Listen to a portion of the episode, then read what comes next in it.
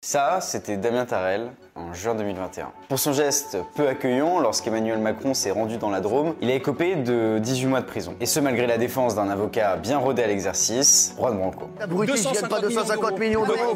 C'est pour produire des émissions. Allez, sors du plateau, tu dis des conneries. Bah, je sais pas à quel titre vous m'avez invité. Pour sortir, Piotr s'agit de Benjamin Griveaux S'il en a la possibilité, vous répondra. Mais pour l'instant, on lui a vous- Peut-être parce qu'ici, on prend des rails de coke sans difficulté. Moi, j'en ai jamais Non, non, touché. Et aujourd'hui, Sixtine a pu échanger avec lui. Juan Branco, c'est un homme profondément anti-système et qui dresse une critique acerbe des élites et de leur reproduction. En 2018, dans son essai Crépuscule, il demandait déjà la destitution d'Emmanuel Macron. Avocat clivant, il a défendu le lanceur d'alerte Julian Assange alors qu'il était retenu dans l'ambassade d'Équateur à Londres. Il a qualifié la politique migratoire européenne de crime contre l'humanité et ça a été aussi une des figures phares du mouvement Gilets jaunes. Il a condamné à plusieurs reprises les hautes instances du pouvoir, qu'elles soient nationales ou encore internationales, instances auxquelles il était pourtant lui-même destiné. Habitué des plateaux télé, Juan Branco revient aujourd'hui avec un livre choc, sobrement intitulé Hanouna.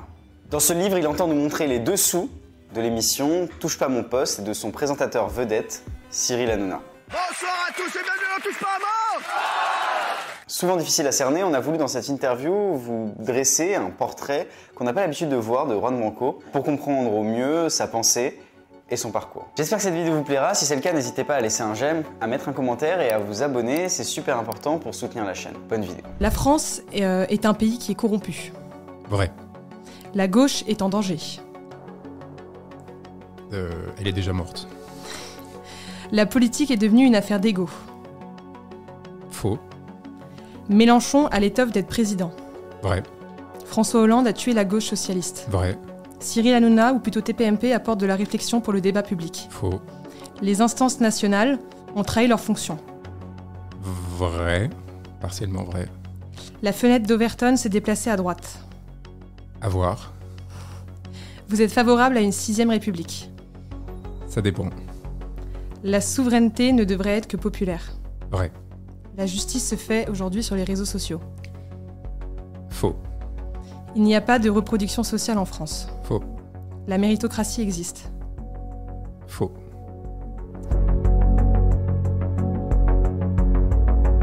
Vous qui critiquez beaucoup l'engrenage politique, comment vous arrivez à choisir justement les plateformes ou les médias dans lesquels vous, vous donnez la parole aujourd'hui? Déjà, le, choix est partiel, hein, parce qu'il y a eu un vrai effet d'éviction et d'élimination assez, intéressant au sein d'un. Vous, étiez peut-être probablement trop jeune, mais euh, vers 2018-2019, j'étais invité en permanence sur BFM, CNews et compagnie, au point où je refusais très souvent d'y aller parce que je trouvais que c'était des espaces qui étaient assez euh, inféconds. Et euh, et il y a eu progressivement, à partir de Crépuscule, donc un ouvrage qui, parlait de, des propriétés oligarchiques, c'est-à-dire comment en fait les médias ont été rachetés par un certain nombre d'individus qui sont très très riches, qui, euh, sont des milliardaires, dont la fortune dépend euh, en partie de l'État, et qui donc achètent des médias pour acheter de l'influence auprès des politiciens, pour à leur tour sécuriser leur fortune. Donc j'ai décrit, et je ne l'ai pas décrit en théorie, c'est-à-dire j'ai donné des noms, des prénoms, euh, j'ai parlé de leur, euh, de leur vie hein, sociale, intime, parce que j'avais été dans leurs hôtels particuliers, j'avais été euh, amoureux de certains de leurs enfants, et ainsi de suite. Enfin, il y avait une certaine de, une sorte de, de proximité très forte qui me rendait particulièrement dangereux et qui a immédiatement produit en fait ce qui était annoncé dans Crépuscule. Ce qui est assez drôle, c'est une éviction de leurs médias, de leur espace, et après ensuite des campagnes de persécution un peu, un peu stupides, avec notamment euh, l'affaire Griveaux, dont vous vous souvenez peut-être, on essayait de me faire payer pour mon, mon client le fait que... Vous venez d'être acquitté d'ailleurs. Voilà. La vie privée d'un ancien ministre se mue en quasi-affaire d'État.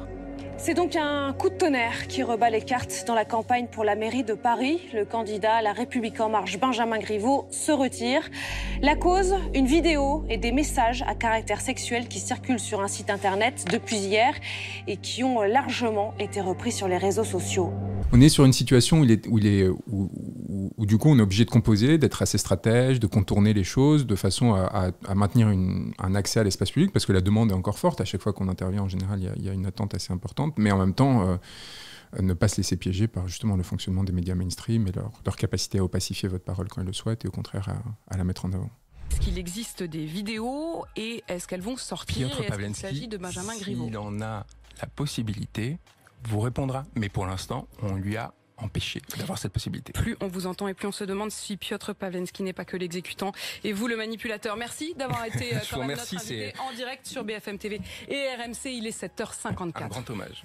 J'avais trouvé ça intéressant, ce petit parallèle avec euh, le personnage de Bellamy dans Maupassant, Mhm. qui lui justement a réussi à gravir les échelons et après a expliqué à quel point c'était euh, quand même incroyable d'avoir réussi à se retrouver dans, parmi l'élite du pays. Et est-ce que vous vous considériez un petit peu comme l'anti-Bellamy du 21e siècle?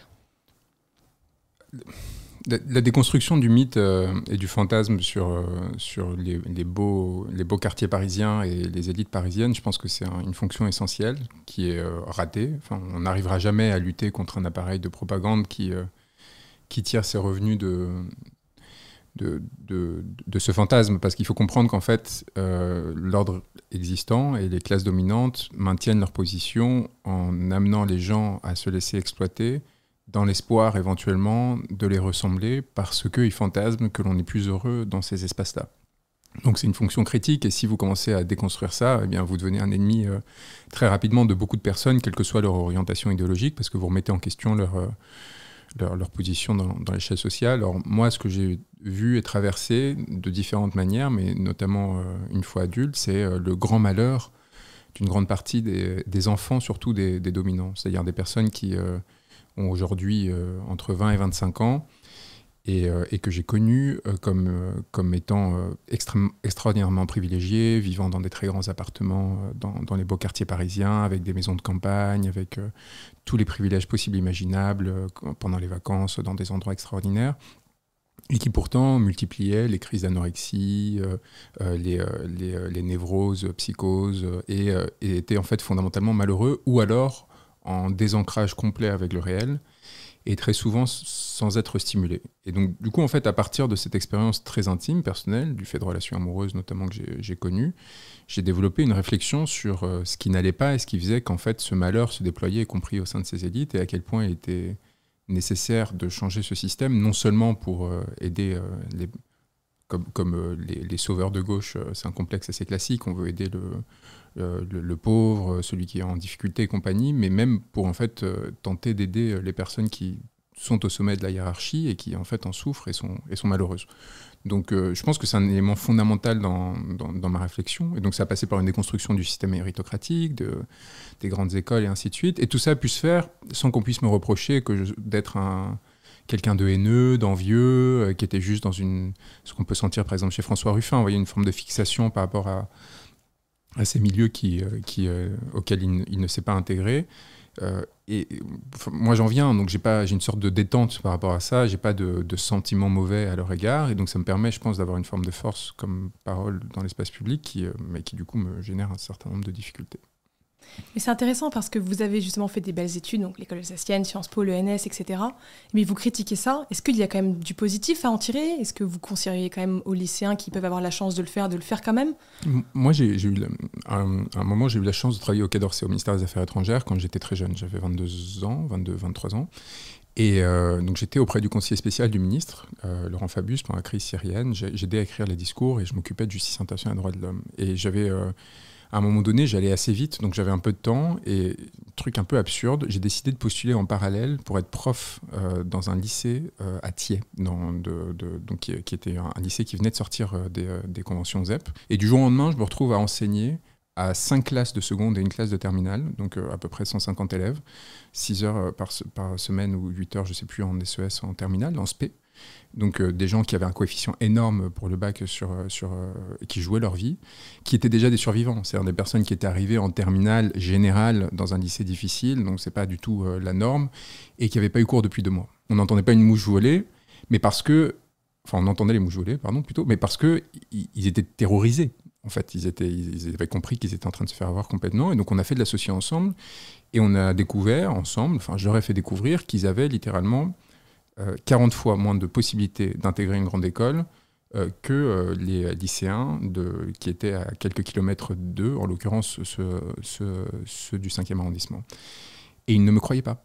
C'est-à-dire en fait le mythe méritocratique est tellement fort, et évidemment la violence sous-jacente à, cet énoncé est tellement extraordinaire qu'- qu'une partie d'entre eux était en résistance et me disait c'est pas possible. C'est pas possible, ce que, vous, ce que vous nous dites est faux.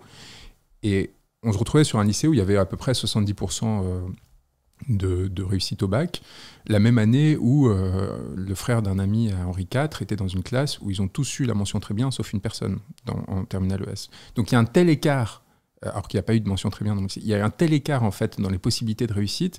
Et je leur demandais, est-ce que vous pensez que vous êtes 40 fois moins intelligent que ces gamins qui sont nés à quelques kilomètres de chez vous? Est-ce que vous pensez que génétiquement, enfin, qu'il y a quelconque explication de, l'ordre rationnel qui puisse justifier un tel écart dans la possibilité de réussir, entre guillemets, en tout cas selon les standards euh, du système? Donc, ça a été à partir de cette violence extraordinaire, il a quand même une réflexion de savoir qu'est-ce qui ne va pas, pourquoi est-ce qu'on continue à y croire, qu'est-ce qui fait qu'on continue à y croire, et pourquoi est-ce qu'en fait on crée de tels déséquilibres au sein de la société et qui font que oui, on pourrait se dire qu'il y a des l'Alsacienne, euh, tout le monde est très gentil, très sympa, euh, parce qu'en en fait, il y a une telle cohésion sociale, une telle harmonisation en termes de niveau de vie, c'est d'ailleurs un des critères de sélection principaux, qui a assez peu de violence. Quand Gabriel Attal, mon camarade de classe, euh, euh, torturait tout le monde entre, parce qu'on était en cours ensemble entre les 11 et 23 ans, c'est parce que lui était vraiment au-dessus en fait en termes sociaux et parce qu'on parlait en souffrance pour des raisons familiales et du coup il pouvait se permettre de faire n'importe quoi. Mais la majorité des gens, sinon, euh, essayaient de se respecter, de se protéger. Et, euh, ainsi de suite. Mais ça se fait au détriment d'une richesse, tout simplement. Enfin, c'est très prosaïque. Hein. Il n'y avait pas de personnes de couleur, il n'y avait pas de personnes d'origine sociale modeste, qui pourtant ont euh, des choses en fait euh, émotionnellement, en termes de vécu à partager, mais même culturellement, des, cultures différentes qui, qui nous permettent de comprendre le monde. Et là, on était à l'isolement complet. Donc non, enfin, clairement, il y a un problème dans, dans ce genre de, de, sélection, d'autant plus qu'après vous avez des sursélections assez intéressantes, c'est-à-dire que ceux qui rataient Sciences Po, enfin en l'occurrence il y avait, un certain nombre de filles qui avaient raté Sciences Po qui étaient du coup allées à SAS parce que c'est moins bien d'aller à SAS qu'à Sciences Po dans, dans, la hiérarchie euh, de ces mondes-là. Je les retrouvais deux ans plus tard en train de dater des garçons de Sciences Po qui venaient de province, vous voyez, pour équilibrer les capitaux et finir par euh, stabiliser leur position dans, dans l'échelle sociale. Et donc en fait il y a très peu de possibilités de s'extraire de, de, de, ce déterminisme et d'avoir... Euh, encore une fois, derrière un vécu qui soit un peu riche, qui soit un peu confrontationnel au réel et qui vous permette de créer et pas simplement de reproduire et, et, de vous effondrer dans une forme de médiocrité, ce qui est, je pense, pour moi aujourd'hui, l'une des grandes difficultés de la société française, en tout cas de, ces supposées élites. Pourtant, la Sorbonne essaye justement d'avoir un système un peu, un peu plus euh, Mais tous ont essayé, c'est intéressant. moi, j'avais commencé quelques, quelques semaines à la Sorbonne, mais après j'avais le crayon, donc j'ai arrêté effectivement, la Sorbonne, y a, y a, l'école coûte pas si cher que ça l'année. Tout le monde peut réussir à. Justement, c'est fait exprès. Il y a beaucoup de bourses qui sont données aux élèves. Mais c'est fascinant. Il y en a qui arrivent aussi, effectivement. Non, mais c'est fascinant de voir qu'en fait, même avec une université gratuite, euh, même avec, euh, en effet, tous ces systèmes euh, Sciences Po, moi j'ai travaillé avec des coins, donc je connais bien les, systèmes des conventions CEP, donc qui permettaient d'essayer d'amener des, des, gens qui venaient de quartiers difficiles à Sciences Po, malgré justement tout ce dont on parle.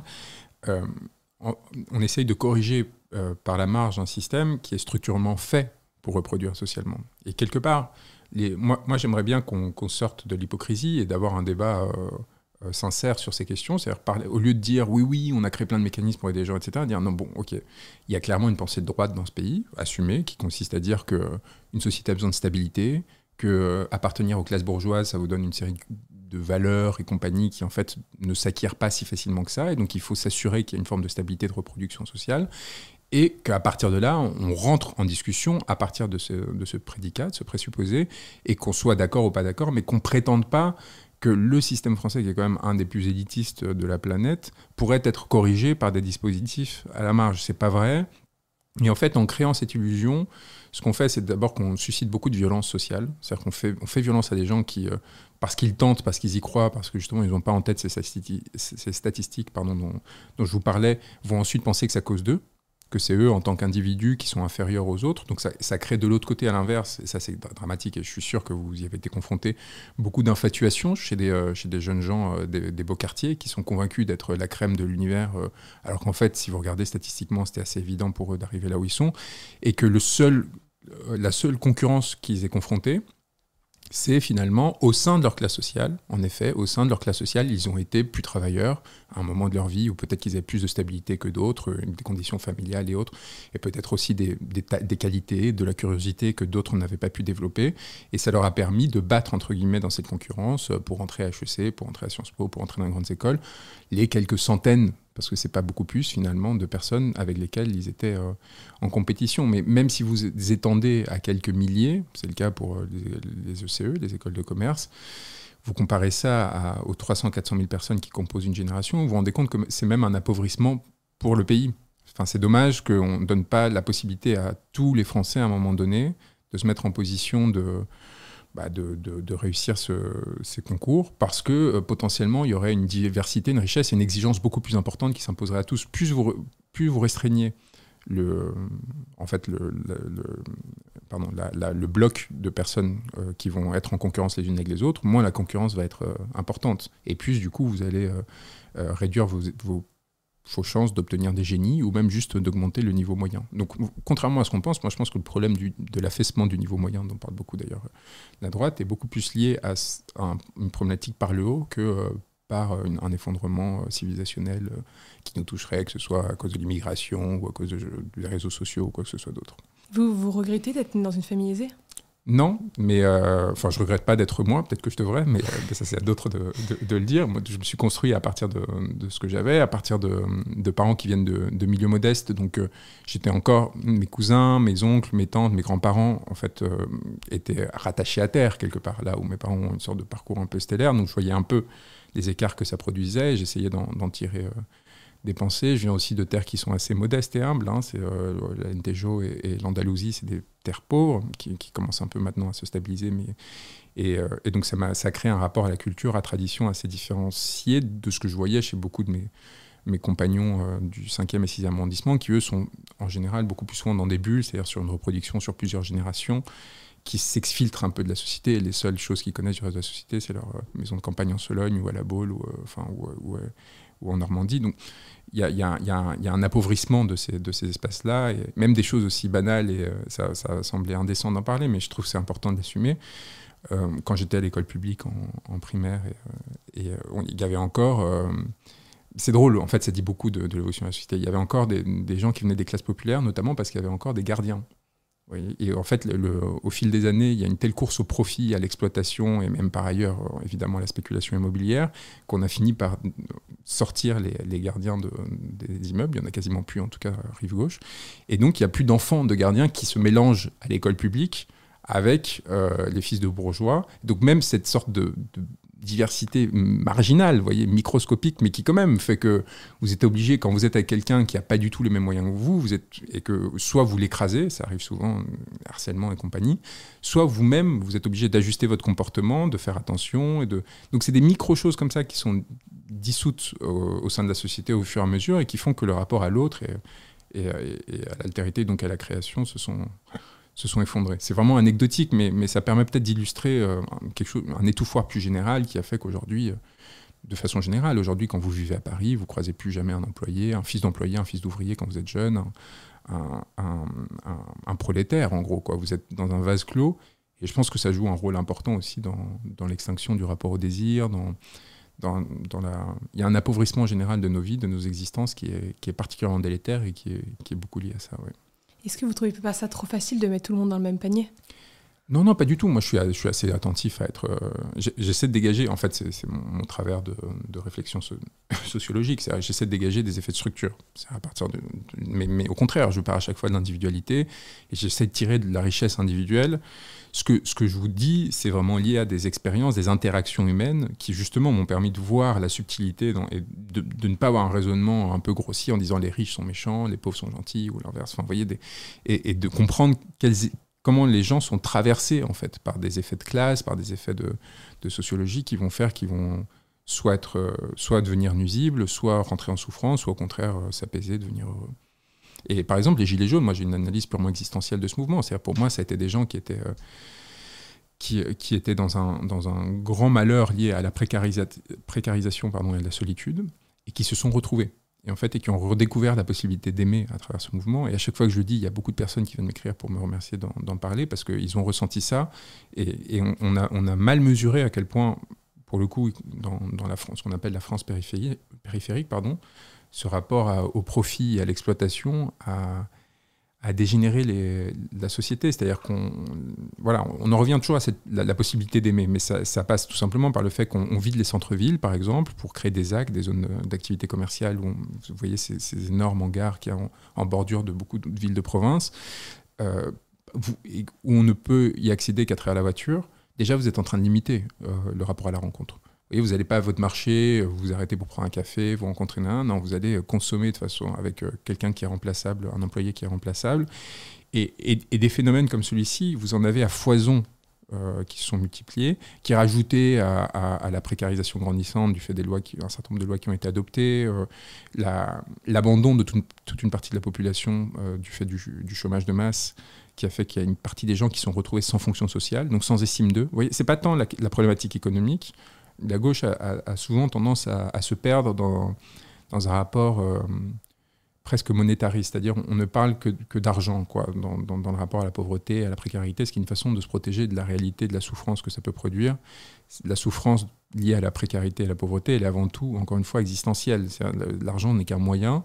Et donc certes, on peut, euh, on peut noyer les gens sous des allocs, mais il y a un moment donné, si vous leur redonnez pas une fonction au sein de la société, ça va provoquer des effets dépressifs, ça va provoquer de la violence, du coup, soit contre soi-même, soit contre le conjoint, soit euh, contre quelqu'un d'autre encore. moi, je suis convaincu qu'une partie du rapport au terrorisme est liée à ça. C'est-à-dire que en banlieue, on arrose à mort euh, avec des programmes de rénovation urbaine pendant des années et des années, mais on ne se préoccupe pas du tout de quelle place on donne aux personnes qui sont dans cette situation-là. Et donc, quand vous rentrez en deuxième ou troisième génération, parce que les terroristes étaient, euh, étaient de, de, ces, euh, de ces, euh, de ces générations-là, vous vous retrouvez dans une situation où, en fait, ils vont, ils vont tirer sur eux-mêmes. Enfin, ils vont aller sur les, sur les bars du 10e ou 11e arrondissement, ils vont aller au Stade de France, ils ne vont, ils vont pas aller chercher le pouvoir. Vous voyez, ils vont pas aller chercher, ils vont aller chercher des jeunes comme eux, qui, eux, ont trouvé une place dans la société, dont ils sont exclus, et donc ils se vengent quelque part à travers ça. Et après, vous avez tout le substrat du discours idéologique, religieux et compagnie, mais fondamentalement, c'est un vrai rapport à l'autre qui est en jeu à travers, euh, à travers ce qui s'est passé. Donc ça, c'est pour, pour une partie de la population, mais quand on pense à, euh, la façon dont on a de vivre en, province euh, et la souffrance que ça peut produire justement dans le rapport allemand ou même dans, dans les montagnes, on m'a encore raconté, parce que j'essaie d'avoir des relais justement de gens qui...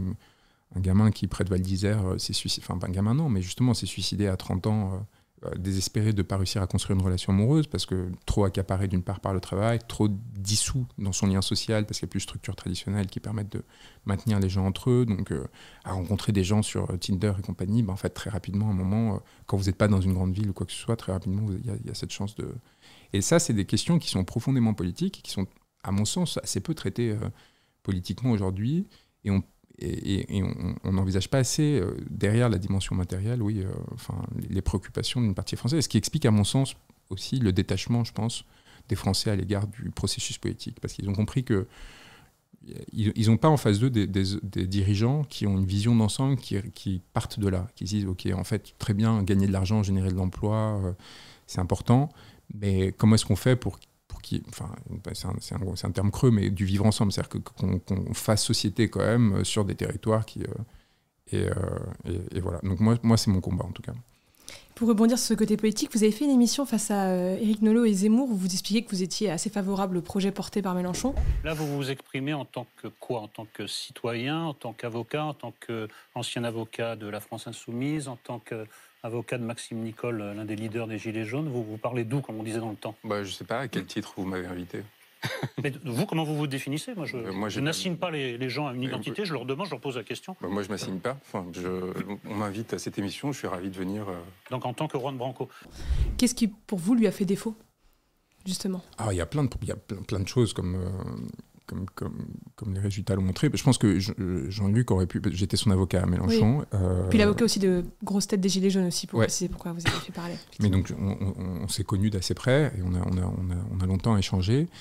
Euh, Mélenchon, il, euh, il aurait pu. Si c'était qualifié en 2017, et moi je, je suis convaincu que c'est la faute de Clémentine Autain au second tour, euh, qui, euh, qui, à cinq jours du second tour, je sais pas si vous vous souvenez, enfin j'espère que vous vous souvenez pas parce que c'est de l'anecdote, mais avait, ouvert la voie à une sorte d'offensive anti-Mélenchon en, ne répondant pas à une question sur l'ALBA, qui est euh, l'alliance qui a été créée par le Venezuela et quelques autres États d'Amérique latine, et, à laquelle Mélenchon proposait de, se joindre.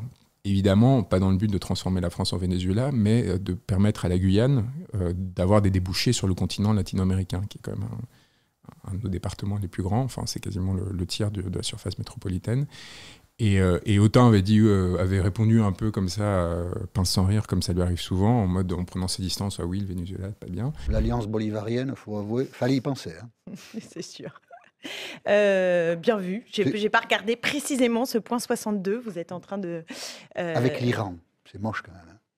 Écoutez, je vais regarder dans le détail. Et si c'était ça, vous diriez c'est pas bien? Je ne sais pas, je ne peux pas vous répondre à cette question comme ça à froid. Hein je ne sais pas quelle est exactement euh, la Russie. ce qui a conduit à ce point 62. Et du coup, on avait eu droit à une semaine de une en disant bah ouais, la France va devenir le Venezuela si Mélenchon est lui, etc. Et moi, je suis convaincu que ça s'est joué à ça, le passage au second tour. Et je suis convaincu que si Mélenchon, enfin, c'est pas moi qui suis convaincu, les sondages disent que s'il était passé au second tour, il aurait probablement été élu. Donc là, il y avait une fenêtre historique qui s'est pas du tout reproduite en 2022 ou même s'il était passé au second tour, c'est là la grande illusion que mes camarades insoumis ont réussi à créer, je les en félicite, mais il faut quand même être un peu réaliste.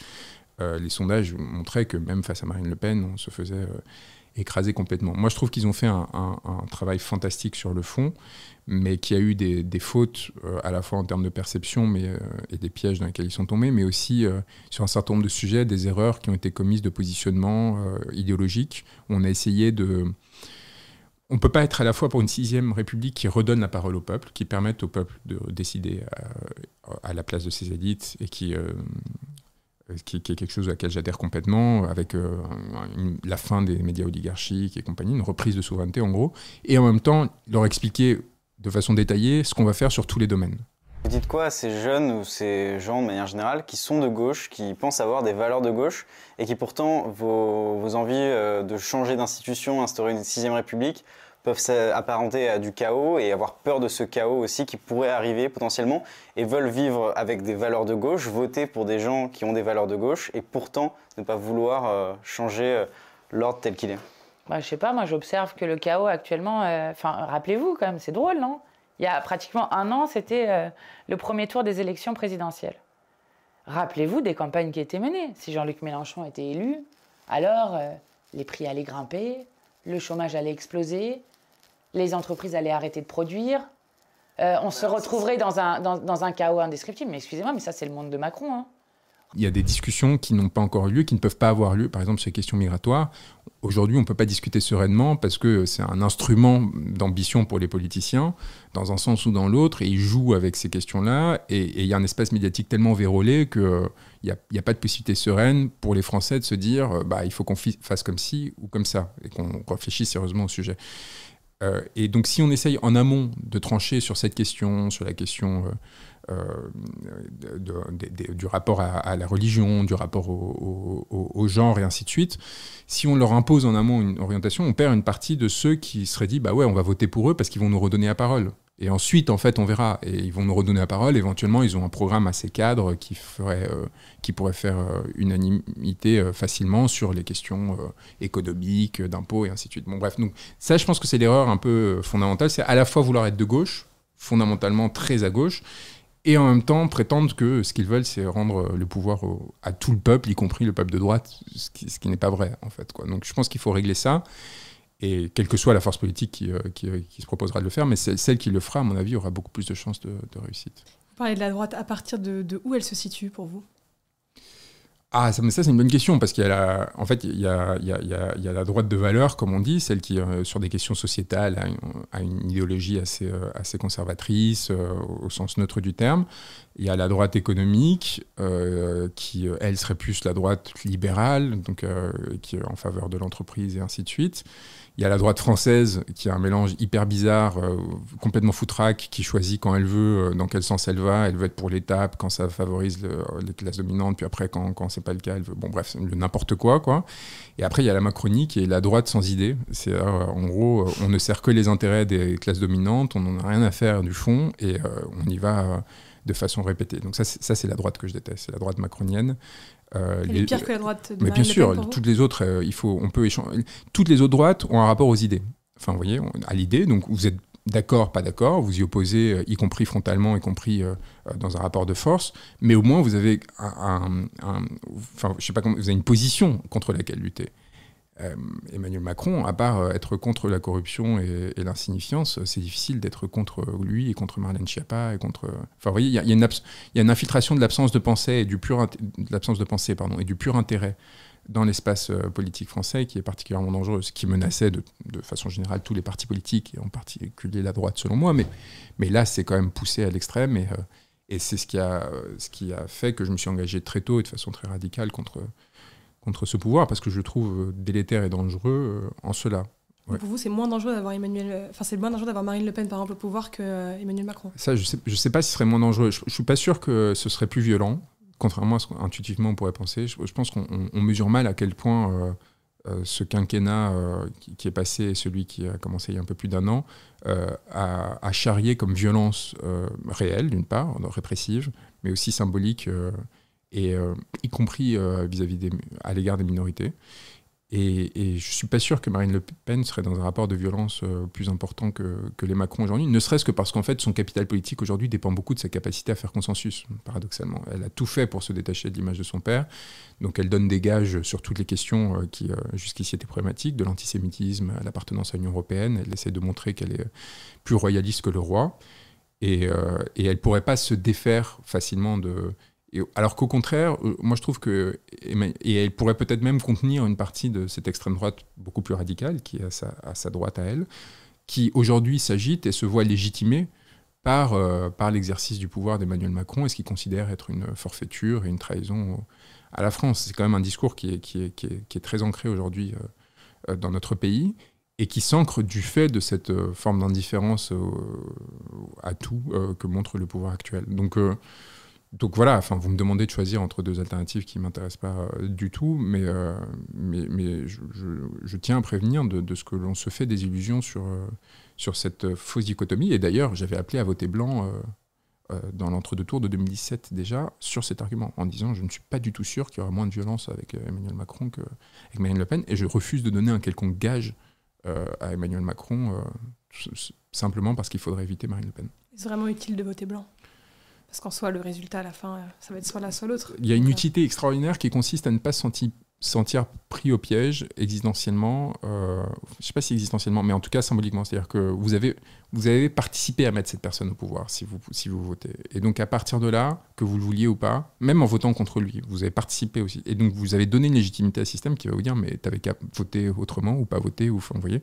Alors que si vous sortez du jeu, comme l'ont fait la majorité des Français aux dernières élections, euh, eh bien, vous retrouvez une situation où vous êtes légitime à les, envoyer euh, se faire voir, en fait, et à dire, maintenant, moi, je retrouve ma souveraineté, je, ne participe plus à ces, à ces jeux, et, euh, et, je me bats maintenant par mes moyens pour, euh, pour retrouver une façon de m'exprimer politiquement et de me faire entendre qui, qui m'apparaisse plus, plus efficace. Je comprends. Vous êtes également l'avocat de Julien Assange. Je l'ai été. Je l'avais été. Ouais. Et, euh, et, donc, avait une question, c'était est-ce que vous comprenez l'argument selon lequel les lanceurs d'alerte, les lanceurs d'alerte, pardon, seraient un danger justement pour la sécurité nationale? Ben, c'est parce qu'ils c'est parce qu'ils sont des dangers qu'il faut les protéger. Enfin, c'est parce que justement ils, ils, remettent en question la structure de l'État pour favoriser celle euh, euh, des populations qui sont déjà à ce point admirées et qu'il faut s'engager à leur côté tout ce qui a. Moi. Enfin, Juliane a cette phrase qui est très simple, qui est dire euh, intimité euh, pour euh, les citoyens et transparence pour le pouvoir. Il n'y a aucune raison, finalement, si ce n'est se protéger de l'étranger, de ne pas être transparent vis-à-vis de ces populations. Et donc, c'est sain que régulièrement, des personnes comme Julian Assange viennent réactualiser notre connaissance du fonctionnement intérieur du pouvoir. Et ce que je dis souvent, je comprends pourquoi ils ne sortent pas de prison. Imaginez-vous que Julian Assange et Wikileaks a été pleinement fonctionnel pendant la crise du Covid et puis après pendant la guerre en Ukraine. Le nombre d'informations qui auraient pu sortir sur les contrats avec les labos pharmaceutiques et compagnie, qui nous auraient permis peut-être plus rapidement de mettre en branle notre euh, intelligence collective pour éviter certaines des erreurs qui ont été commises pendant cette période ou euh, des décisions qui étaient euh, volontairement prises pour défendre certains intérêts. Ça, c'est la, transparence et la vérité sont des armes au service des populations pour faire pression sur leurs dirigeants, pour leur permettre de euh, orienter les décisions et s'assurer qu'on ne se fasse pas complètement escroquer. Nos dirigeants, euh, s'ils sont là pour défendre les populations, ils ont plutôt intérêt à leur laisser accès au maximum d'informations possibles. Mais est-ce que c'est pas dangereux pour les pays ennemis et donc, et donc la question qui se pose en effet, c'est par rapport à l'étranger. Mm. Euh, sauf que quand vous êtes par exemple sur une guerre aussi légitime comme c'était le cas pour Julian Assange, comme celle, les guerres d'Irak et d'Afghanistan, qui est-ce que vous, renforcez personne à part euh, votre propre société en montrant euh, les crimes qui ont été commis pendant cette période? Vous voyez, vous renforcez pas l'ennemi en démontrant euh, des années après ce qui s'est passé. Moi, c'est une question qui s'est posée pour moi sur les Pentagon Leaks. Je ne sais pas si vous avez entendu parler de ça. Ça a été des, des fuites d'informations massives où, qui, qui, révélaient en fait beaucoup, beaucoup d'informations détaillées sur l'état de la guerre entre l'Ukraine et, la Russie notamment, mais aussi sur les dispositifs d'espionnage que mettent en place les États-Unis à travers le monde. Et donc moi, j'ai eu l'ensemble des documents que tous les médias du monde ont traités sans les rendre publics. Vous voyez? Donc il y a eu plein d'articles donc en fait, c'est un, gamin qui a fait fuiter ça sur Discord, euh, un mec de 21 ans qui avait accès parce qu'il était dans la sécurité dans une base américaine. Il fait fuiter ça à, ses copains un peu pour se la raconter. Et à un moment donné, au bout de un ou deux mois, ça commence à, circuler. Et donc là, les médias réussissent à récupérer tout et ils le traitent. Mais ils décident que parce que c'est illégal, et euh, même le Washington Post et le New York Times, il faut, il faut qu'ils fassent attention, donc ils ne donnent pas accès directement à la source.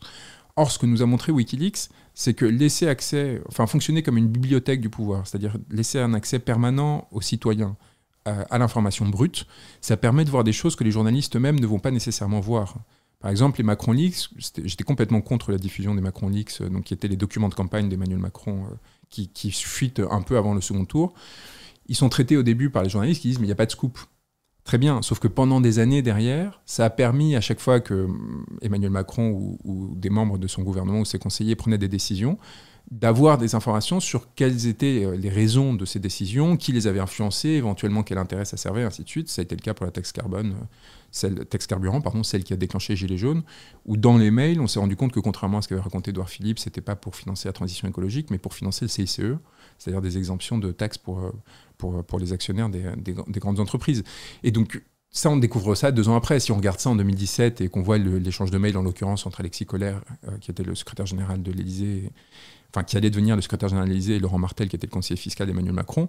On regarde ça, en, mai 2017, on, se dit, euh, bon, c'est quoi le CICE, c'est quoi la taxe carburant, enfin, et, et, et, et, si ça n'avait pas été rendu public, ça aurait fini dans un, dans un, dans un, dans un petit morceau de, enfin, pardon, dans une boîte euh, au fin fond d'une rédaction.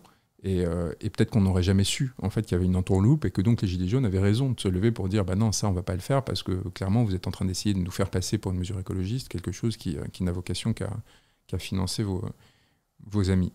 Donc moi je crois beaucoup à la nécessaire transparence et euh, accessibilité au peuple dont je considère qu'il est suffisamment intelligent collectivement pour évidemment prendre des décisions pour lui-même, sinon on n'est pas démocrate.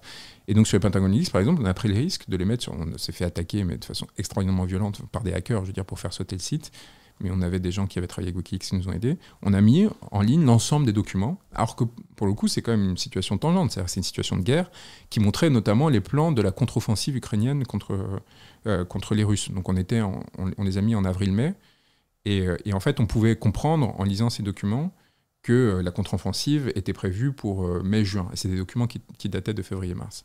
Donc d'ailleurs, euh, elle vient de commencer, donc on est, en, on, est, euh, on est en juin. Et donc on se retrouve dans une situation où il faut peser le pour et le contre. Et à un moment donné, en fait, ça permet de comprendre tellement de choses sur la réalité sur le terrain d'abord, parce que vous savez, on est sur ce qu'on appelle de fog of war, c'est-à-dire euh, euh, chaque camp essaie de faire de la propagande de façon massive, et contrairement à ce qu'on pense et ce qu'on essaie de croire, les démocraties adorent la propagande tout autant que les, pouvoirs dictatoriaux. Donc euh, on, se fait enfumer, pardonnez-moi la, vulgarité, de tous les côtés, et réussir à mettre un peu de clarté, en fait, ça ne peut que favoriser, y compris pour des citoyens français, la question de savoir qu'est-ce qu'on fait là, quel est notre degré d'implication réelle, parce qu'on a révélé qu'il y avait des forces spéciales qui étaient sur le terrain françaises, et discuter à partir de là. Et enfin, avoir une base sur laquelle euh, discuter, pas se retrouver comme au déclenchement de la guerre, on avait Emmanuel Macron qui faisait des shows incompréhensibles en allant, venant euh, au Kremlin euh, pour essayer de négocier quelque chose, sans que nous, on ait les éléments pour comprendre si ça avait du sens ou s'il était juste en train de faire de la propagande électorale dans la perspective de sa réélection.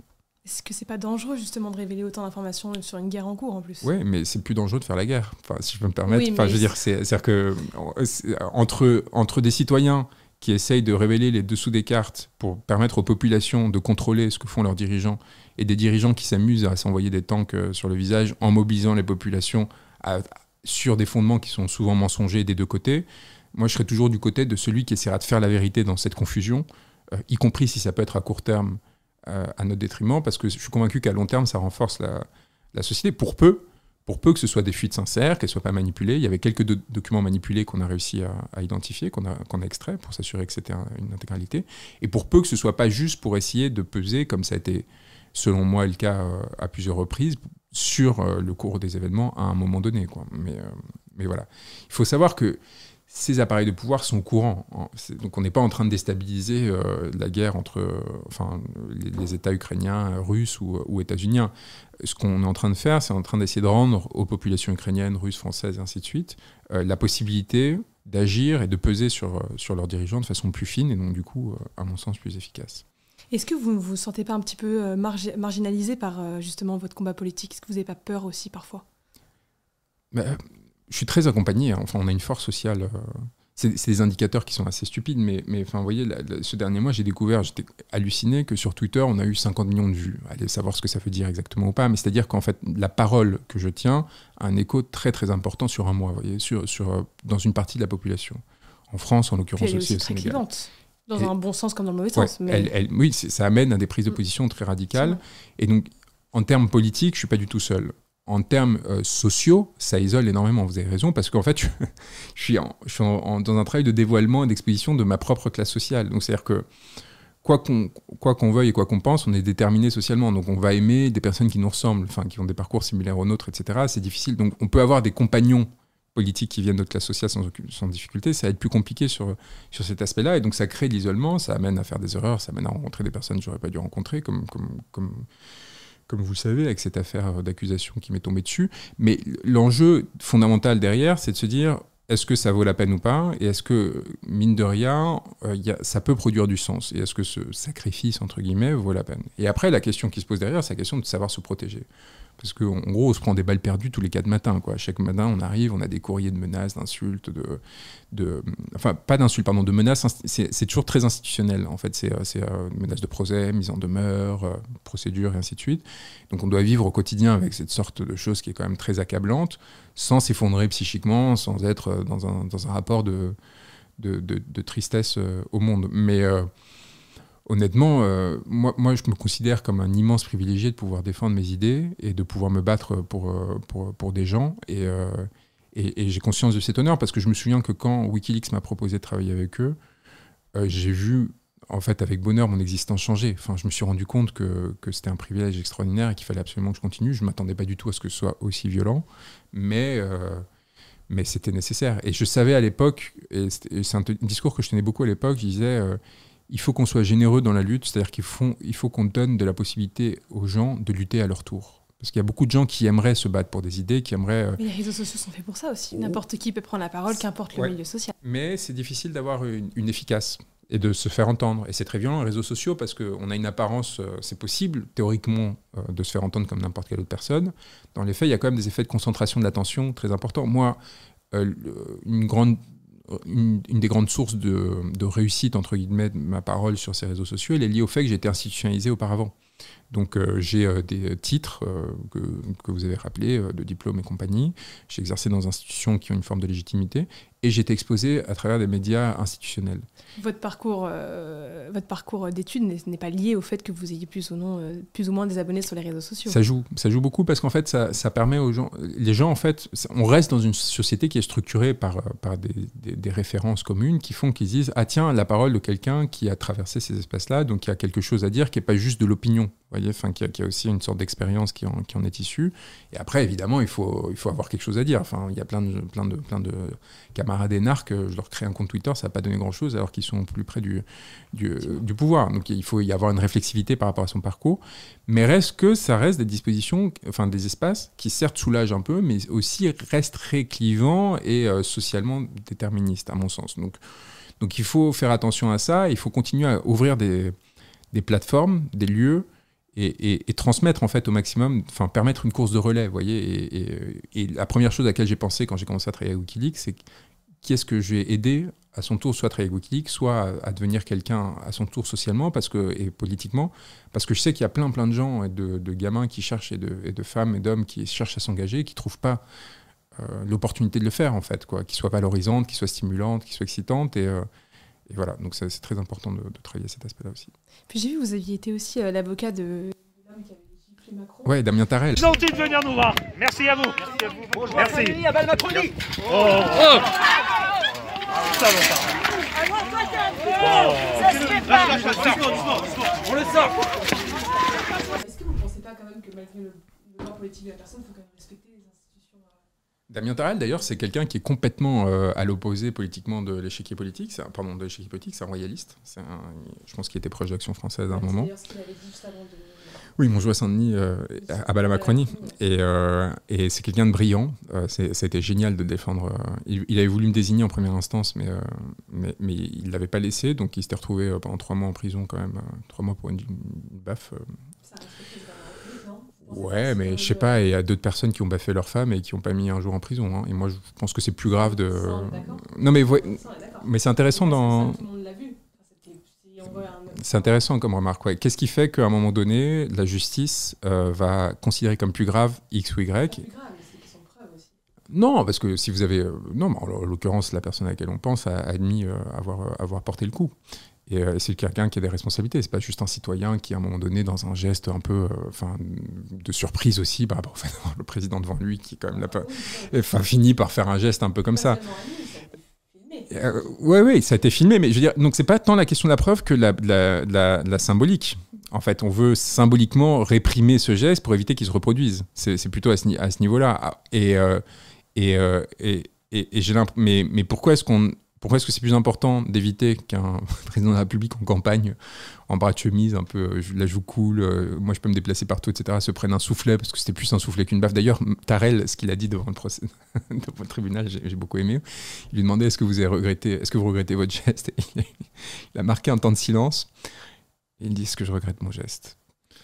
C'est vrai que j'aurais pu le j'aurais pu mieux je sais plus, sais plus ce qu'il a dit mais j'aurais pu mieux l'exécuter ou, euh, ou j'aurais pu mieux et tout le procès était comme ça, mais à la fois provocateur et en même temps vous voyez, et ce qui était très drôle aussi, c'était le président qui avait du mal à se retenir de rire. Enfin, vous voyez, parce que, enfin, nous, mais voilà, mais du coup, vous voyez, il y a une subversion. Et, mais par contre, l'assesseur, l'assesseuse en l'occurrence, une femme, était folle de rage parce qu'elle voyait son, c'était elle qui instruisait le dossier dans une procédure, dans, ah, et, et, parce qu'elle voyait son autorité remise en question de façon, alors au moment même où elle est censée se réimposer, vous voyez, par quelqu'un qui et qui le faisait en plus très doucement, qui était pas, et qui après expliquait, écoutez, c'est difficile de regretter un geste quand je me fais féliciter euh, à chaque coin de rue pour l'avoir fait. Enfin, c'est vrai aussi.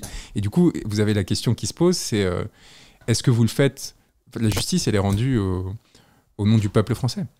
Donc, quand, en effet, vous avez cette personne qui a acquis une popularité, et si vous faites des sondages, il est possible qu'il y ait une majorité de personnes qui disent que ce n'est pas un geste, en tout cas injustifié, ou en tout cas qui mériterait une condamnation pénale. Là, c'est pas parce que plus de gens sont d'accord, enfin pour que la gifle ait eu lieu que ça reste quand même une bonne chose à ah, faire. Ça, on rentre dans des débats intéressants sur la question des conflits de légitimité. C'est-à-dire que vous avez la légitimité de la loi, qui est l'expression de la souveraineté populaire à un instant T, mais qui est censé fixer un cadre qui fait que même si euh, vous avez un moment d'émotion, par exemple, on l'a vu avec le procès d'une euh, suite à l'assassinat d'une jeune femme qui était enceinte par son compagnon, euh, qui a fait beaucoup de bruit, il y avait une, une, protestation très forte quant au fait que la peine était insuffisante, parce qu'il avait brûlé la femme avant de l'assassiner, qu'elle était enceinte, et il n'a eu, entre guillemets, que 18 ans de, de prison comme peine, avec notamment l'excuse des minorités, et donc ça crée un débat très important là-dessus. Sur le moment, vous pouvez avoir des pulsions qui peuvent aller même jusqu'à la pulsion de meurtre face à un acte qu'on considère comme barbare ou sauvage. Et d'ailleurs, dans, beaucoup de sociétés, ça se règle en lapidation, ça se règle en, enfin, on règle les comptes. Et, la loi a pour fonction de refroidir les choses, de dire OK et de fixer un cadre. C'est-à-dire bah, quand vous assassinez quelqu'un, on peut penser à la pire atrocité, le maximum ce sera ça, pour éviter justement les pulsions de revanche, de vengeance, et pour essayer de réguler un peu. Euh. Et donc vous avez cette légitimité-là, qui est notamment encadré par euh, le processus représentatif, donc les députés et sénateurs qu'on élit directement ou indirectement pour voter en notre nom ces questions. Et après, vous avez quand même la légitimité populaire qui à un moment dit oui, bon, très bien, vous avez décidé que c'était ce cadre, etc. Mais là, euh, là, c'est allé trop loin. Et là, une petite baffe, ce serait pas mal, ou une peine supérieure, ce serait pas mal. Et il faut aussi, sans, sans y acquiescer, sans s'y soumettre, euh, l'entendre et s'interroger sur notre capacité et notre légitimité à aller à l'encontre de celle-ci. Donc, euh, euh, Damien, il a payé très cher. Hein. Enfin, trois mois en prison quand vous n'avez pas de casier, que vous avez, euh, enfin, vous avez jamais rien commis. Encore une fois, si vous regardez le geste en détail, c'était pas violent. Enfin, c'est violent symboliquement. C'est une humiliation. Et ce qu'on lui fait payer, c'est l'humiliation qu'il a fait subir à, Emmanuel Macron. et, je pense que c'était même trop cher payé, mais c'est surtout intéressant de par l'écho que ça a eu. C'est-à-dire, encore une fois, la satisfaction que ça a créé chez des millions de personnes, elle interroge. Elle interroge et elle, elle doit elles doivent faire réfléchir et pas nous amener simplement à dire on condamne ou on soutient. Effectivement. J'allais faire le parallèle avec beaucoup de gens qui auraient critiqué également ce qui s'est passé euh, avec Macron à l'Elysée que McFly et Carlito. Là, il y, a beaucoup de gens qui pourraient dire qu'une baffe est limite euh, moins humiliante ou plus mmh. humiliante Pour le que pouvoir, ça. symboliquement, euh, bien sûr. Vous commencez à tourner à quelle heure? On a commencé à 17h. Et vous faites la traversée à quelle heure? 13h. 13-14h, je crois. Ah ouais? 15h peut-être. 16h peut-être. 17, 18, 19, 20. C'est la chanson des, heures. oh non, mais ça. sur la chanson des heures Il y a eu pas mal d'épisodes de, la part de ce pouvoir où, euh, où il jouait pas le jeu de l'institution. Donc à partir de là, il s'expose à. Et encore, moi je trouve que Damien Tarel a eu quelque chose de très noble, entre guillemets, au sens, c'est comme un, c'est un, un, soufflet, quoi. Enfin, il y a vraiment. Il réactivait la tradition aristocratique de dire vous avez atteint mon honneur ou je sais pas quoi, je vous défie à travers ce geste comme ça et je vous, et je vous remets en, en place, c'était pas, pas une agression, quoi, en fait. Il n'y avait pas la volonté de faire mal physiquement à, l'individu, euh, qui pourtant a, fait mal psychiquement, socialement et même physiquement, quelque part, à beaucoup de personnes à travers les décisions qu'il a prises. Donc, euh, et il a joué un jeu dangereux, Emmanuel Macron, par hubris, je pense, par euh, immaturité aussi, infantilisme qui, l'a amené à, des rapports de provocation qui ont. Il a eu de la chance que le peuple français soit bien éduqué, parce que moi j'étais avec les Gilets jaunes quand ils étaient aux portes de l'Elysée, euh, on aurait pu rentrer, hein. ça s'est joué à pas grand-chose. Les, gendarmes reculaient et il y avait une masse trop importante pour le faire. Est-ce que ça aurait été une bonne solution? Pardon? Est-ce que ça aurait été une bonne solution? Donc la question qui se pose, et c'est pour ça que je pense qu'on l'a pas fait inconsciemment, c'est qu'il y aurait eu une, dimension purgatoire, un peu comme. comme au moment du Fenwick dans, dans le porte-parole de Benjamin Griveaux. Enfin, vous voyez, vous, regardez les images, vous voyez qu'ils sont tous euh, ils se marrent, quoi. Et d'ailleurs, ils, se marrent tellement que dès le moment que c'est fait, ils disent mais qu'est-ce qu'on a fait? Et ils se barrent tout de suite parce qu'ils sont en panique à l'idée d'avoir d'être allés trop loin.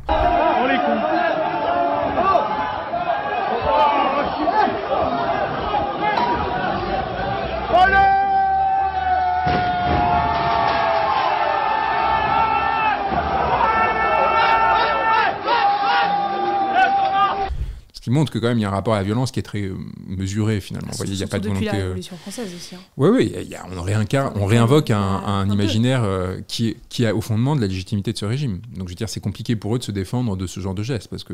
Est-ce qu'on fantasme pas un petit peu trop aussi la Révolution française en faisant ça bah, on la fantasme pas. Je pense que c'est une réactualisation qui est, qui est pas du tout. Euh, d'ailleurs, il y avait beaucoup de monarchistes et compagnie pendant les Gilets jaunes. Il y avait toute une partie de la droite qui est pas du tout républicaine, euh, dans, qui était mobilisée pendant ce. Mais, mais juste pour finir donc sur l'Élysée, donc il y aurait eu un geste, une dimension purgatrice, euh, et ça c'est important, hein, des moments de relâchement, c'est-à-dire de dire bah voilà, on a, on a saccagé un endroit, maintenant la tension peut se, peut se.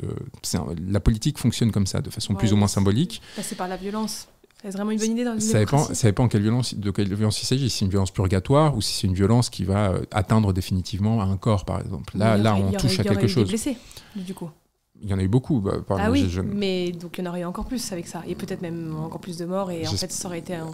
À, voir. En tout cas, encore une fois, la question de la violence est intéressante aussi. C'est encore un autre débat parce que c'est la question de la violence visible et invisible. Voyez enfin, quand vous, vous, mettez, euh, sous tension tout un peuple, que vous l'exploitez, que vous le produisez des. Euh, tous les phénomènes qu'on décrivait, les 15 000 morts par an euh, qu'a enfanté le chômage de masse euh, chaque année selon l'INSERM depuis 20 ans, euh, c'est des morts. Et c'est des vrais morts, sauf que c'est des morts invisibles parce qu'ils ne sont pas pris dans le spectacle de la confrontation politique. Et la confrontation politique a la vocation à purger et à éviter cette violence. Vous voyez, en fait, on crée des scènes politiques pour euh, se retrouver dans une situation où il n'y aura pas des violences plus euh, insidieuses, souterraines, euh, qui se mettront en œuvre. Et donc, les violences conjugales, par exemple, très liées à la condition sociale, les violences faites aux femmes, c'est très, très, très, très lié à la souffrance que, produit la société qui est mal, qui est mal organisée. Et donc, dans cette configuration-là, avoir des moments de purgation, ça peut être sain et ça peut sauver beaucoup de gens, beaucoup de gens de différentes façons.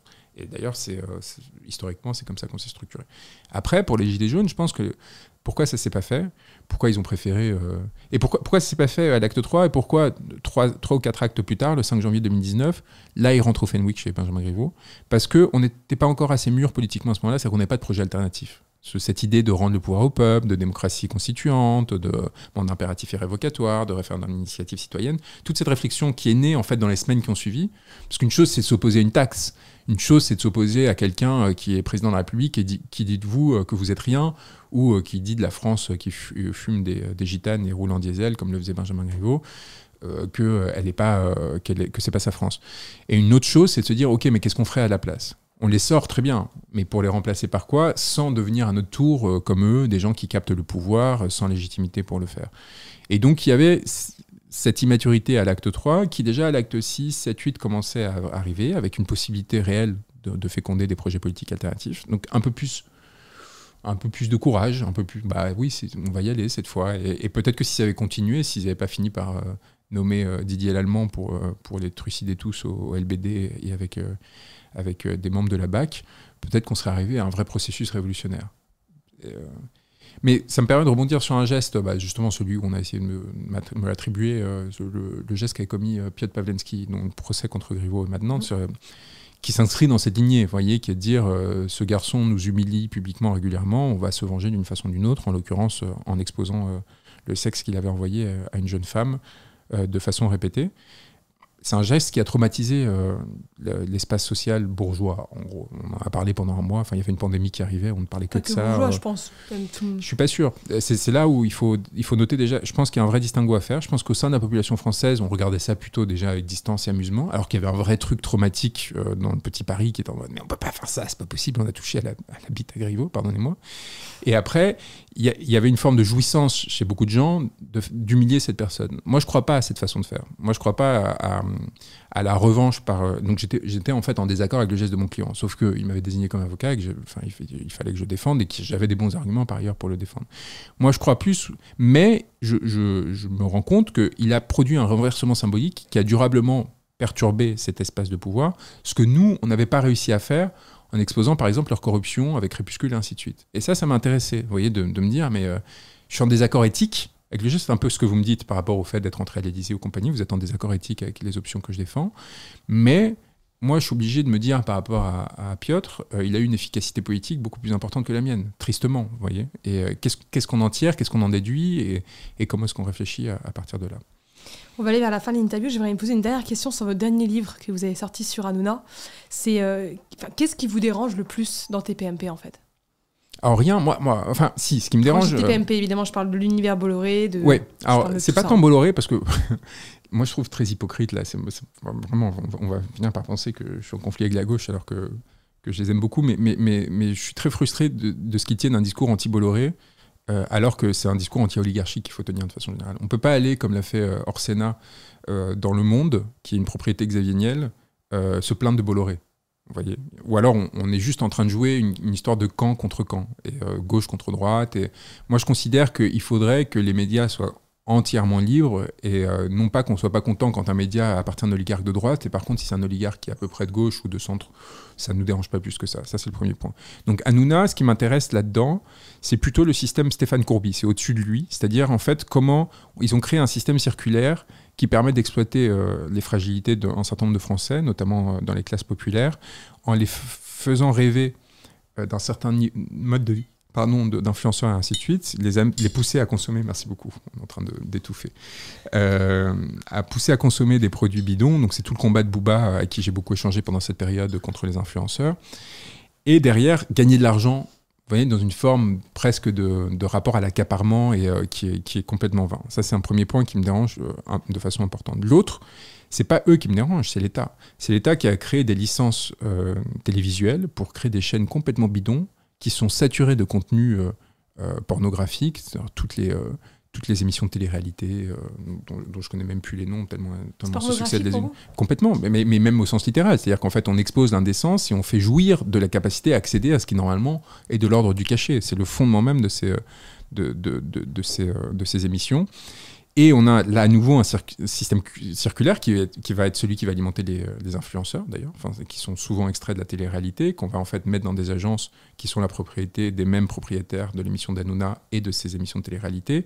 Hanouna va commenter ces émissions de télé-réalité, donc tout ça va créer du circularité on finit par arnaquer les gens à travers, à travers ces faux produits. Donc ça, il y a un rapport à l'avidité. Mais surtout, ce qui me gêne, c'est l'État. C'est-à-dire l'État qui, en fait, par euh, des systèmes de solidarité, de complicité, donne des licences à euh, ces hommes d'affaires pour faire de l'argent en s'indifférant complètement de ce que ça va produire comme abêtissement, comme effondrement des valeurs et comme distraction en fait, euh, je sais pas si malsaine, mais si quelque, part euh, avariante pour euh, l'ensemble de la société. Après, par contre, TPMP a des, grandes qualités. Hein. Par exemple, euh, pour moi, TPMP, c'est l'opéra euh, des classes prolétaires. C'est-à-dire que les bourgeois vont à l'opéra pour se distinguer en disant Ah ouais, moi j'avais vu telle représentation de telle œuvre de Tosca, il y avait tel chanteur qui à un moment donné a fait tel, tel geste que l'autre n'a pas fait, et puis le concerne un an. Et TPMP, c'est pareil, mais à, partir d'un socle culturel complètement différent, qui est celui de la télé-réalité, etc. C'est-à-dire qu'en fait, qui permet d'accéder très rapidement à un système référentiel à bas coût, euh, très facilement euh, acquérable, qui vous permet euh, en fait de vous distinguer et très rapidement de pouvoir rentrer en discussion. Ah oui, mais il y a tel pas, t'as vu Delormeau ce qu'il a fait hier par rapport à tel autre, et t'as vu telle star de la télé-réalité. Et en fait, très rapidement, vous comprenez comment ça fonctionne, ça vous donne des clés d'accès, donc ça vous soulage parce que vous pouvez exercer votre capacité de jugement sans avoir à, faire bac plus 8 et avoir des études extraordinaires ou être un musicologue de génie et ça va alimenter derrière des discussions et donc ça va vous soulager quelque part. Et ça, c'est assez neutre en fait comme fonction. Ça serait bien si c'était un peu plus euh, élaboré ou si ça tendait vers l'élaboration, si ça, nous amenait à réfléchir. Mais en même temps, euh, cet aspect-là me, me gêne pas plus que ça. Donc je l'ai vraiment pris plus comme un, sujet anthropologique. Hanouna. J'ai pas du tout pris comme un quelqu'un désingué comme beaucoup de gens l'ont espéré. Ça aurait été trop facile. Il y a beaucoup d'extraits, soi-disant, vous parlez. Bah oui, il y a cette euh, fausse préface euh, qui a, beaucoup circulé, qui a été lue 15 euh, millions de fois, que j'aime beaucoup, que j'ai peut-être écrite, peut-être pas, mais qui, du coup, en fait, montre à quel point ça aurait été facile de le détruire, si j'avais eu envie de le détruire. Et ça, mais c'est aussi une leçon pour lui. C'est parce que lui, il se met tous les soirs dans cette position-là, il se grise de pouvoir détruire les gens ou au contraire les valoriser, de décider à la place des tribunaux, en gros, ce qui, ce qui devrait être bien, pas bien. Et c'était une façon de lui faire voir que ça peut se renverser en, un claquement de doigts et qu'on peut se retrouver très rapidement de l'autre côté. En fait. Et à ce moment-là, bah, à ce moment-là, on se sent pas bien. Et on n'aimerait pas qu'il y ait un livre avec ce qui est sur la préface qui, à jamais, inscrive notre nom avec ces infamies qui sont décrites, qui fassent que nos enfants, nos petits-enfants, etc., se rendent compte que ça existait. Donc ce rapport biaisé, salissant à l'intimité que développe souvent Hanouna et même à ses invités, c'était une façon un peu de, lui envoyer un petit, euh, un petit signal, tout en me montrant respectueux dans mon livre et en le considérant comme il est, comme quelqu'un qui a des, défauts et des, qualités, et pas le prendre de haut comme le font euh, toute une série de chroniqueurs ou d'hommes de la télévision et de la radio qui, euh, aiment euh, le mépriser et, faire des blagues à son sujet, tout simplement parce que lui, contrairement à eux, ne joue pas la comédie bourgeoise et s'assume pour ce qu'il est. Il a essayé de le censurer? Je pense pas parce qu'il a très vite compris. Je pense que euh, ce livre n'était pas, enfin, le, livre n'était pas fait pour le pour, pour, lui faire du mal. Et, euh, et ouais, Il répond. Il, il, avait même sorti une phrase, je crois, si je dis pas bêtise, que vous que vous faisiez du euh, racisme anti-réussite. Oui, oui, c'est incroyable. je défends des gilets jaunes gratuitement. Bah, tous les jours. mais alors, tous les jours. Je ne gagne pas 250 millions d'euros en 5 ans pour faire cette émission. Je ne gagne pas 250 millions d'euros en 5 ans, espèce d'abruti. Vous êtes signé avec Bolloré. Espèce d'abruti, je ne gagne pas 250 millions d'euros. C'est pour produire des émissions. Allez, sors du plateau, tu dis des conneries. Ah, non, mais t'es un bah, abruti. Vous sortez ceux qui vous mettent Mais pas du tout. Juan Branco, ce que tu fais là, c'est du racisme anti-réussite. Anti-réussite, tu dis des bêtises. Et à ça, qu'est-ce que vous répondez bah, Non, mais bah, ça montre en fait, c'est les limites du personnage. C'est-à-dire qu'en fait, il, euh, j'ai mis dans une situation où, où, son intelligence lui permettait pas de me répliquer. Et, malgré toute l'aide qu'il avait, c'est-à-dire malgré euh, les, oreillettes, malgré le contrôle sur le son des micros, malgré euh, l'armée de chroniqueurs qu'il a, le public, euh, les gens qui contrôlent le public, il s'est fait déborder cette fois-là, mais aussi la fois où, on a parlé justement de cocaïne. Euh, de la consommation de stupéfiants parce qu'ils essayaient de me faire de la, morale pour une histoire de la maline. Peut-être parce qu'ici on prend des rails de coke sans difficulté. Moi j'en ai jamais touché. Moi je touche jamais aux drogues dures. ça c'est pas, bien. Ça c'est pas bien. Ça c'est pas bien. Non mais s'il vous plaît, s'il vous plaît. Non non mais attendez, il y a un moment il faut arrêter. Vous êtes en train de jouer avec mon intimité, vous comprenez pas quoi. De qui vous parlez Vous allez encore Du milieu de la télévision.